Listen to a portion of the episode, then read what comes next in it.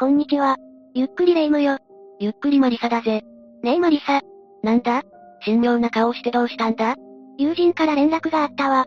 昨日からマリサに連絡が取れないって。ちゃんと連絡してる？昨日から私のスマホが行方不明で。スマホが行方不明なら連絡のしようがないわね。昨日から探しているんだぜ。心配しているから、私のスマホからマリサ健在の連絡をしておくわ。よろしく頼むぜ。行方不明として警察に相談されていたら目も当てられないぜ。ありそうな話だけに笑えないわよ。けど、日本には行方不明になって、未だに発見されていない事件もあるから。私の行方不明より重い行方不明な話が出てきそうだぜ。まあいいか。そんな事件があるなら、話してほしいぜ。それじゃ、ゆっくりしていってね。まず最初は自衛隊機乗り逃げ事件よ。事件は1973年6月23日の夜に起きたわ。誰か自衛隊の基地に侵入して、自衛隊の飛行機を乗り逃げしたのか？ちょっと違うわね。夜21時頃、栃木県宇都宮市の陸上自衛隊北宇都宮駐屯地の滑走路から、突然 LM1 型連絡機が離陸したわ。緊急発進か何かで離陸したのか？いえ、緊急発進も夜間訓練もなく、管制塔も閉鎖されていたわ。じゃあ、勝手に連絡機が離陸したってことか？それじゃ駐屯地内は大騒ぎになっただろうな。離陸した連絡機はその後、どこのレーダーにも捕捉されなかったわ。無線でも呼びかけられたけど、無線の使い方を知らなかったのか。相手を応答しなかったのは不明だけど、無線の呼びかけにも応じなかったのよ。レーダーの性質上、捕捉されづらい超低空を飛行していたのか夜間で超低空を飛行するのは、かなりの手だれな操縦士ってことになるな。その後の調査で、航空学校宇都宮分校に所属する整備員で、当時二十歳の三等陸曹、菅野幸男が行方不明になっているのが判明するわ。航空学校で操縦を学ぶ学生でもない、パイロットでもない整備員が飛行機を操縦したのか？そう、彼は当該機に搭乗した経験はあっても、操縦の経験はなかったわ。さらにその後の調査で、当時彼が飲酒していたのも明らかになるわ。酔った勢いで操縦したにしても、動機が薄すぎないか？菅野幸男は同期の隊員たちと操縦士になる試験を受けたけど、彼だけが試験に落ちていたのよ。同期の桜は操縦士になれるのに自分一人だけ落ちたのは精神的には答えるな。じゃあ、試験に落ちた悔しさもあり、酒を飲んでその感情が爆発して、私にだって操縦できるんだと衝動的に乗り込んだのか？動機は本人じゃないとわからないわね。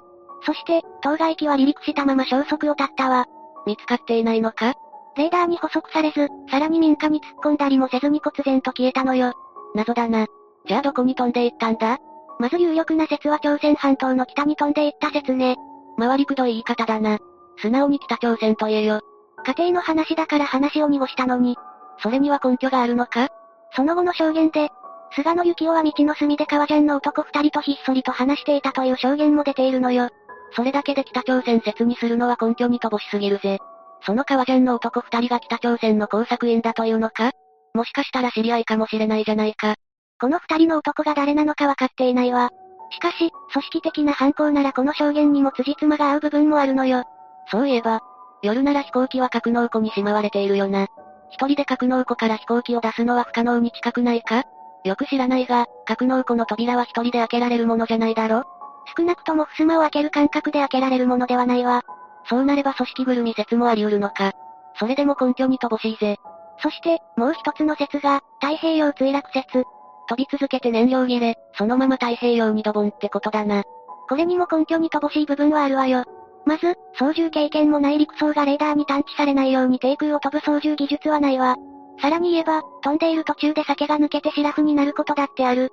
あれ？なんで俺は飛行機を操縦しているんだ？そういえば酒飲んで、格納庫で、なんて、だんだん正気になっていくのか？今更遅いと思うけどな。地上が大騒ぎになっていることぐらいわかるだろうに。地上で大騒ぎになっているのは想像できたはずね。今更ながらに自分のしでかしたことの重大さに気づき、青ざめ、その間に燃料切れで太平洋にドボン。あくまで家庭の話よ。真相はわからないわ。事件後約1ヶ月の間、捜索するけど、機体も、乗っていた陸曹も発見することができなかったわ。防衛庁と陸上自衛隊は、山荘が酔った勢いで突如航空機を操縦してみたいという衝動に駆られ、乗り逃げしたものと断定し、同年の8月1日付で行方不明のまま懲戒免職処分。関係者7人も航空機の管理責任を問われる形で処分されたわ。しかし、真相も、機体も不明なままか。話は脱線するけど、1943年に十和田湖に着水して沈んだ旧日本陸軍の一式総発高等練習機が、67年後の2010年に発見され、引き上げられているのよ。いつか発見されるかもしれないってことか？そうなれば真相も少しはわかると思うけどね。あくまで家庭の話。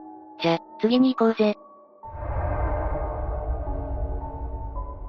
次の事件は1989年3月7日に発生した松岡信也くん行方不明事件よ。どんな事件なんだぜ？1989年3月7日、茨城県牛久市に住む松岡信也くん当時4歳が泊まっていた。徳島県美馬郡貞光町の母の親戚宅で行方不明になるの。一体何があったんだ？親戚宅の周辺を父、姉、弟、いとこと一緒に散歩していたけど、家に戻った父親が深夜くんを玄関で待たせ、抱いていた弟を母親に渡して玄関に戻ると、深夜くんの姿はなかったわ。短い時間じゃないか？そう。その間約40秒ほどよ。40秒の間に4歳の子供がいなくなるのはおかしいぜ。父親はすぐに周辺を探したけど、見つからなかったのよ。家族も親類も周辺を探したけど、見つけることができず、地元の消防団も捜索に加わったわ。けど見つからない。それで、10時に警察に通報したわ。警察も捜索に加わったとなると、大規模な捜索になるな。親戚の家は標高200メートルほどの山間部の林道の終点近くにあり、坑道から山の斜面に市道が伸びて、その斜面に建てられていたの。周りに他の家はなさそうだな。そうよ。警察は山で迷子になったとみて、警察犬を投入した大捜索を実施したわ。でも発見できなかった。そうよ。当時の貞光警察署からは署員の半数に当たる警察官が駆けつけ、さらに県警機動隊、消防署員、消防団員のほか、一般市民も含めた100人近くの人が捜索に加わり、翌日の8日には200人を動員し、3ヶ月間捜索が行われたけど、ついに発見できなかったのよ。どうなってんだ？松岡信也くんは4歳だけど、4歳に見えないほどしっかりしていた子で、自分の家の住所も電話番号も家族構成もみんな言えたそうよ。なら、事件に巻き込まれた可能性もあるということだな。けど、警察は事件に巻き込まれた可能性は低いとしているわ。なぜだ？現場は町道の終点付近で外部からの出入りはほとんどない。失踪時、100メートル離れた畑で農作業をしていた人は車を見かけなかった。松岡さん一家が親戚宅に到着したことや、深夜くんがいたことは外部に知られていない。周辺に交通事故の痕跡はない。以上の点から、貞光署は事件の事件に巻き込まれたケースは考えにくいと結論して、徹底した周辺の捜索を実施するわ。さらに不可解な出来事もあるわ。何があったんだ？謎の電話がかかってきたのよ。なんだ？その電話は一家が牛久市に帰る前日の16日にかかってきたそうよ。まず、その電話を父親が取ると、女性の声で、奥さんはいますか？と言われたそうよ。一体誰なんだ？奥さん、深夜くんの母親が電話を代わると、その女性は中原まり子の母親と名乗ったそうで、姉の通う幼稚園の月組の父兄です。幼稚園で見舞金を集めたのですが、どちらに送ればよいのでしょうか？もう帰ってくるんですか？と尋ねたそうよ。幼稚園の父兄で見舞い金を集めたのか。それはありがたい話だな。しかし、それ以降、この女性からの連絡はなかったのよ。見舞い金のこともこちらから聞くわけにもいかなかったので、しばらく黙っていたけど、数日経って幼稚園に問い合わせたところ、そんな事実はないということが判明するわ。けど、その電話の女性は幼稚園の父兄と名乗っているんだろ？ところが、幼稚園には中原まり子という園児が在園していなかったことも判明するわ。なんだ？でも待てよ。園の父兄だとしても、なんで徳島県の親戚の電話番号を知っているんだ？しかも徳島県にいて、幼稚園の名前も知っているのも不自然じゃないか？そうね。おかしいことだらけなのよ。しかも電話に最初に出た父親の話では、語尾が上がる独特のアクセントのある徳島弁の女性だったというわ。この人は誰なんだ？残念ながらこれ以上の手がかりはなかったわ。家族は会社勤めを辞め、自営業にして、50回を超えるテレビ出演。自宅の電話番号も公開して、情報提供を呼びかけたわ。冷やかしや嫌がらせもあるだろうけど、有力な情報も集まるだろうな。日本中、津々浦々から情報が集まるわ。しかし、残念ながらどれも決め手にかけたのよ。その一例を挙げると、徳島県で、市内で深夜くんを見た。まず間違いない。山形県で、山形米沢市にあるデパートの前で、テレビで見た深夜くんとそっくりの男の子を見た。四国で、四国霊場88カ所の第21番目の大流寺で、白装束に身を包んだ5、6歳の少年を連れた親子連れを目撃した。子供に付き添っていた男女は普通の身なりで、子供の両親にしては年が離れすぎていた。北海道からは深夜くんと名乗る子供を内地からもらってきたという人を知っている。神奈川県で、横浜の地下鉄で見た。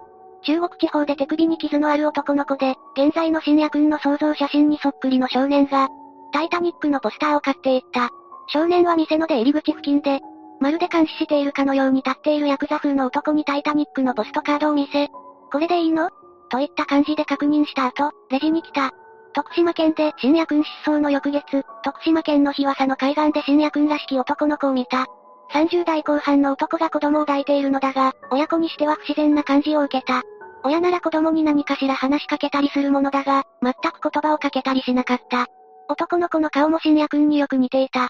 本当に日本全国から寄せられたな。両親はその情報を聞くたびにそこまで赴いて、情報提供を呼びかけるけど、未だ発見に至っていないわ。無事に見つかることを祈るぜ。では、次の事件を見てみましょう。次は風船おじさんのファンタジー号行方不明事件の話ね。これはまた随分とファンタスティックな事件名だな。1992年11月23日、ヘリウム入りの風船をたくさんつけたゴンドラ、ファンタジー号が、アメリカネバタ州サンドマウンテンを目指して離陸するけど、その後に行方不明になる事件よ。地球ならわかるが、もしかして、メキシコで起きたアデリール・アントニオでカルリ神父のように、風船だけでアメリカを目指したのか？その事件と似ているわね。しかし、そちらの事件では遺体が発見されているけど、こちらの事件では遺体は発見されていないわよ。気になるぜ。じゃ、時間を追って説明するわ。この事件で行方不明になった鈴木義和さんは1940年生まれで当時は52歳だったの。52歳にしては無謀な挑戦をしたものだ。その方面に知識も経験も、体力もあったのだろうな。鈴木義和さんは、ピアノ調律師の家庭に生まれ、自身も音楽大学を卒業してピアノ調律師になっているわ。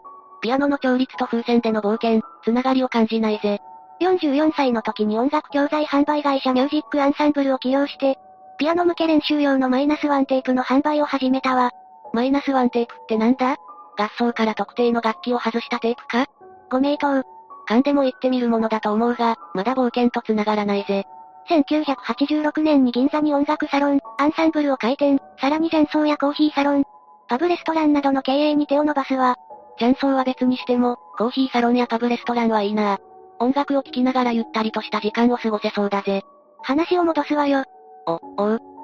しかし、1990年にミュージックアンサンブルは5億円の債務を抱えて倒産するわ。事業失敗ね。負債総額が大きいぜ。この段階で、債務者は20人以上だけど、その債務者に対して、ゴンドラにビニール風船を26個取り付けたファンタジー号の太平洋横断で、借金を返すと話していたのよ。行く気満々だな。そして、1992年11月23日に琵琶湖から飛び立つわ。夢と希望と借金返済の望みを託して離陸だな。ところが、この計画は危険が大きいとして、当時の運輸省では飛行許可を出していなかったのよ。当日もあくまでロープでゴンドラを繋いだままの上昇実験の名目だったのよ。え？じゃあ飛行に必要な許可がない状態だったのか？そう。運輸省はあくまで地上に係留した状態での実験飛行という名目でしか許可を出してなく、ファンタジー号も120メートルまで上昇して、一旦地上に降りるわ。もしかして、その後、離陸を強行したのか？そう。16時20分頃に係留されていたロープを外し、行ってきますというわ。どこへ行くんだとの問いかけにアメリカですよと答えて、周囲の静止を振り切って離陸するわ。これじゃ地上にいた人たちも大慌てだな。離陸直後にテレビ局が鈴木さんの携帯電話に連絡すると、ヘリウムが少し漏れているが、大丈夫だ、と鈴木さんは答えたわ。いやいや、離陸した直後でヘリウム漏れって、大丈夫じゃないだろう。ホテルにいる家族には夜の22時から1時間おきに連絡が入るわ。電話ができるのは家族も安心できるな。しかし、翌朝6時の素晴らしい朝焼けだ綺麗だよと、行けるところまで、行くから心配しないでねの連絡を最後に連絡が取れなくなったの。何かあったのか ?24 日深夜から、EPUB からの SOS 信号の発信が確認されたわ。EPUB って、何かの装置か？船舶に取り付けられる非常用一指示無線量式装置のことで、手動、または沈没時に、おおむね水深4メートルに該当する水圧で作動し、救難信号を発信する装置よ。その装置が作動したってことは、遭難したのか？そのため、25日に海上保安庁の第三管区海上保安本部に所属する捜索機が離陸したわ。SOS 信号なら一刻一秒を争う事態だな。捜索機は宮城県金華山沖の東約 800km 海上で飛行中のファンタジー号を発見するわ。無事は確認できたんだな。鈴木さんは捜索機に向かって手を振ったり、座り込んだりして、SOS 信号の発信をやめるわ。じゃあなんで SOS 信号を出したんだ？それはわからないわ。海上保安庁はその後3時間にわたって監視をするけど、捜索機に対して手を振っていたこと、ゴンドラの中のものを落下させて高度を上げ、遭難信号も消えたことから、飛行継続の意思があると判断して、11時半に捜索機は追跡を打ち切るわ。それならアメリカ目指してレッツゴーと言いたいが、SOS 信号を出したのはなぜなのか疑問が残るぜ。海上保安庁は追跡を打ち切ったけど、要請があればいつでも救助したと言っているわ。SOS 信号は放置できないからな。しかし、それ以降の通信は一切途絶えてしまうわ。海上保安庁が確認したのが最後の姿ってわけだな。その後の SOS 信号も確認されず、家族から捜索願いが出されたのを受けて、海上保安庁はファンタジー号が到着しそうな、アメリカ、カナダ、ロシアの核沿岸警備隊に、救難要請を出すわ。それでも発見に至らないのだな。そう。それ以降は行方不明のままよ。一説では風船のヘリウムが抜けて、海に着水したと考えられ、生存は難しいと言われているわ。少しでも真実がわかればいいな。風船おじさんはここまでにして、次の話に行きましょう。次は岡山県新見市にある姫坂かなち穴で起きた事件よ。鍾乳洞の事件となると、不気味に思えるぜ。事件は2008年1月5日にこの鍾乳洞の地底湖で起きたわ。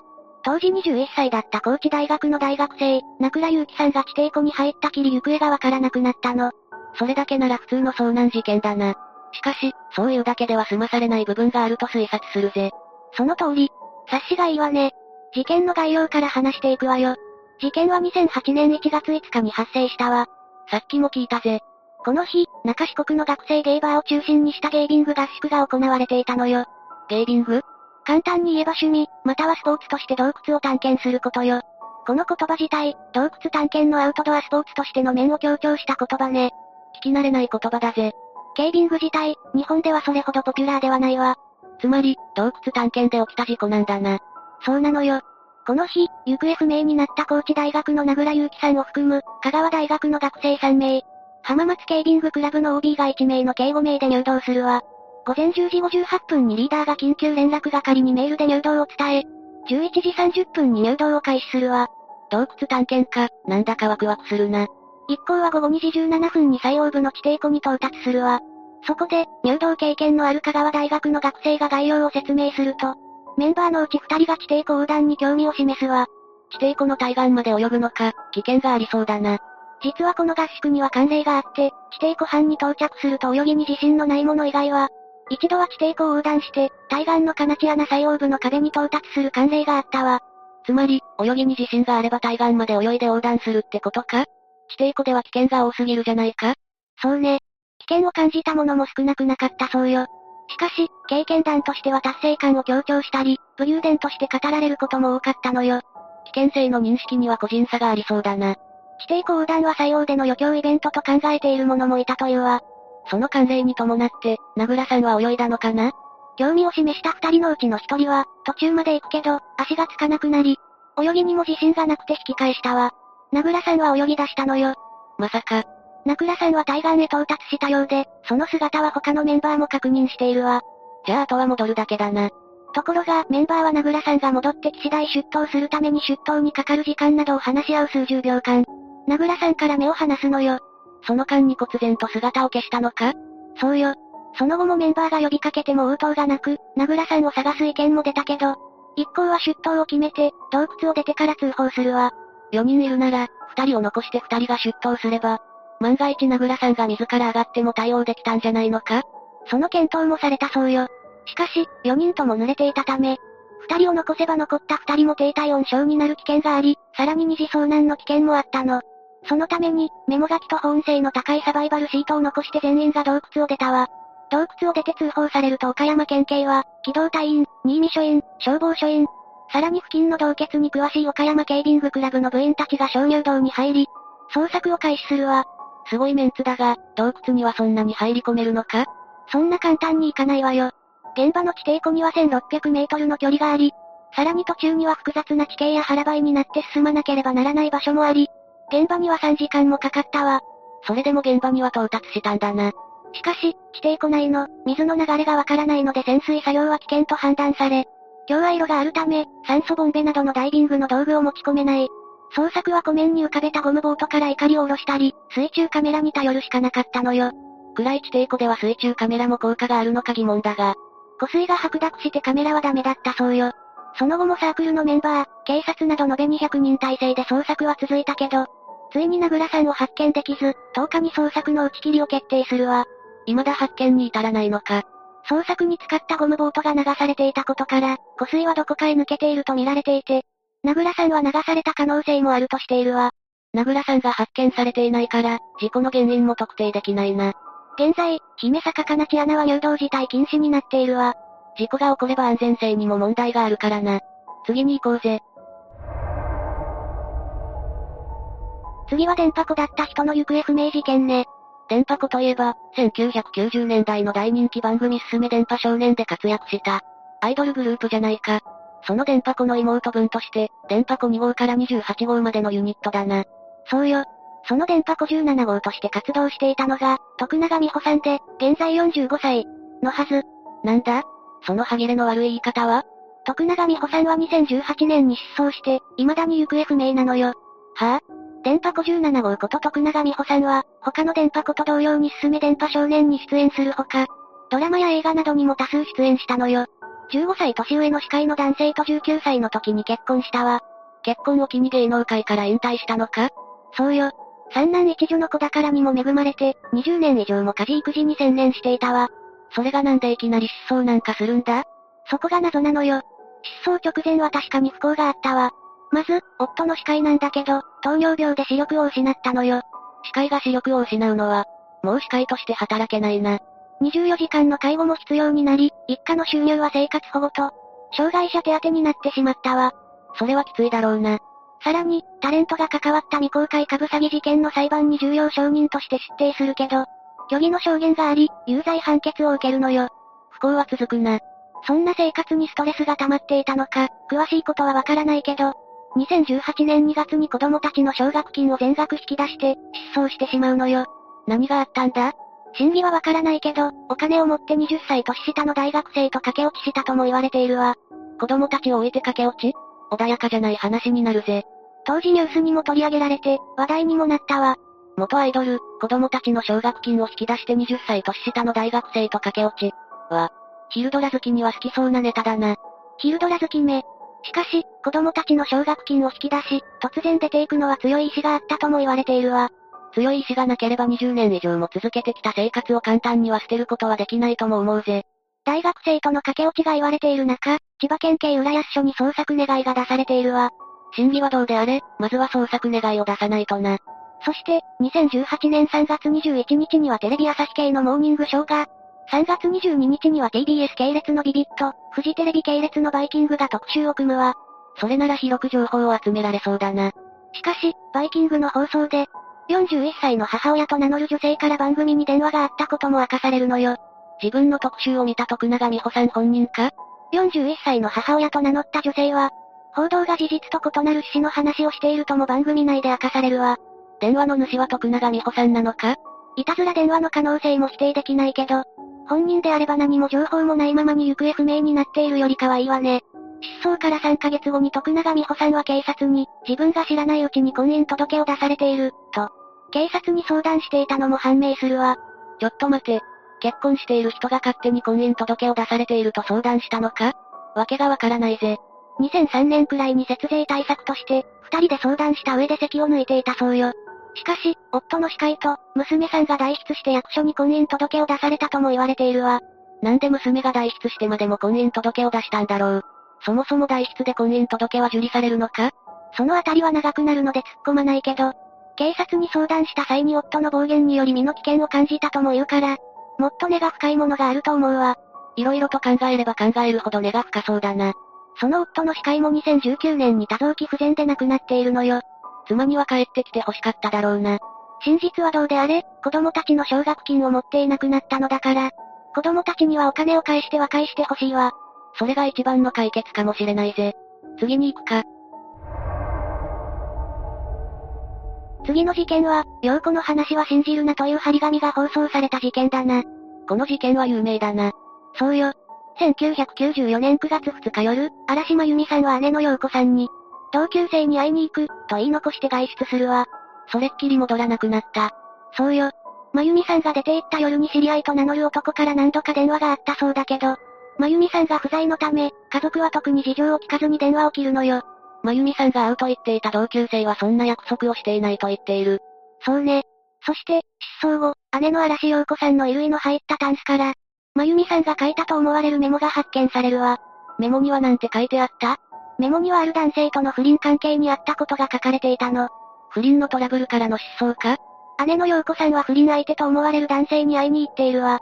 男性は陽子さんに対して、行方不明になった日の昼間にまゆみさんに会っていたことを認めて、こう話したとも言われているわ。なんて言ったんだ？もし、まゆみさんが死んでいたなら、罰として刑務所に入ることを望みます。穏やかじゃないワードだらけの不可解な言葉だな。ここまで聞けば、この男性がまゆみさんの失踪に関与している可能性が高いとも言えるな。姉の陽子さんは男性が怪しいと睨んで探偵を雇って、男性の行動調査をするわ。そして、決定的な証拠をつかむのよ。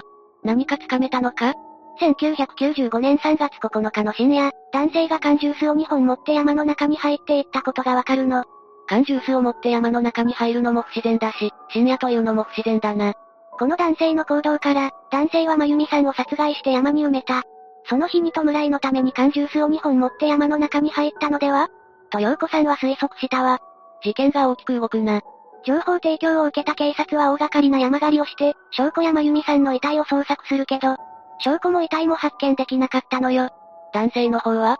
男性も取り調べが行われるけど、犯行の証拠は愚か。失踪の手がかりになる情報すらなかったのよ。これじゃ完全に迷宮入りじゃないか。この事件を一気に有名にしたのは、マリサが言った陽子の話は信じるなというメモがテレビに映ったことなのよ。これにはびっくりしたぜ。どんな意図があるのか知らないが、父親のインタビューの時に映り込むのだから、衝撃を受けた視聴者も多いと思うぜ。このメモで嵐真由美さんの失踪事件は一気に怖い事件として話題になったのよ。ちょっと待てよ。あ、マリサも察した？陽子の話を信じるなと言うけど、不可解な点があるぞ。一つ、真由美さんは失踪当日に姉に同級生に会いに行くと言って出て行った。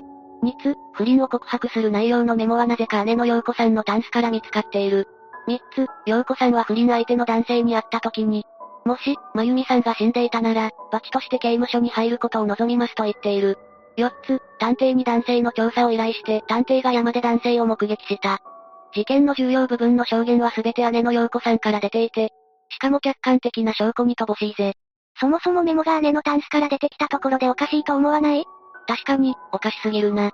じゃあ姉の陽子さんを調べれば。そうできればいいけど、姉の陽子さんも2013年に失踪しているのよ。姉妹揃って失踪か？これじゃ事件は完全に迷宮入りじゃないか。色々と考察されているけど、現在ではこの事件は解決されたのでは？とも言われているわ。え？何を根拠に言うんだ？日本行方不明者捜索、地域安全支援協会という NPO のサイトがあり、まゆみさんもこのサイトに登録していたのよ。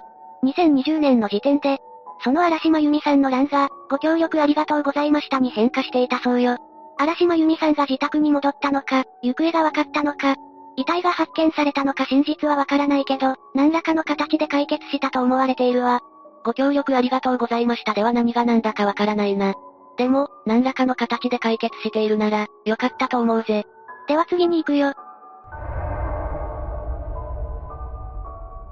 次は、千葉県茂原市で女子高校生が神隠し？にあった事件よ。いきなり神隠しなんて、穏やかじゃないワードだな。この事件はここで紹介する事件の中で唯一行方不明になった人が発見された事件よ。見つかっているのか？ネット界隈では神隠し、とも言われている事件なのよ。では詳細を。事件は2013年7月11日に発生するわ。千葉県茂原市で県立高校に通う女子生徒、当時17歳が突然行方不明になったの。穏やかじゃないね。千葉県警と茂原署は何らかの事件に巻き込まれた可能性があるとして、捜査を開始するわ。年頃の娘がいきなりいなくなればそう考えるかもな。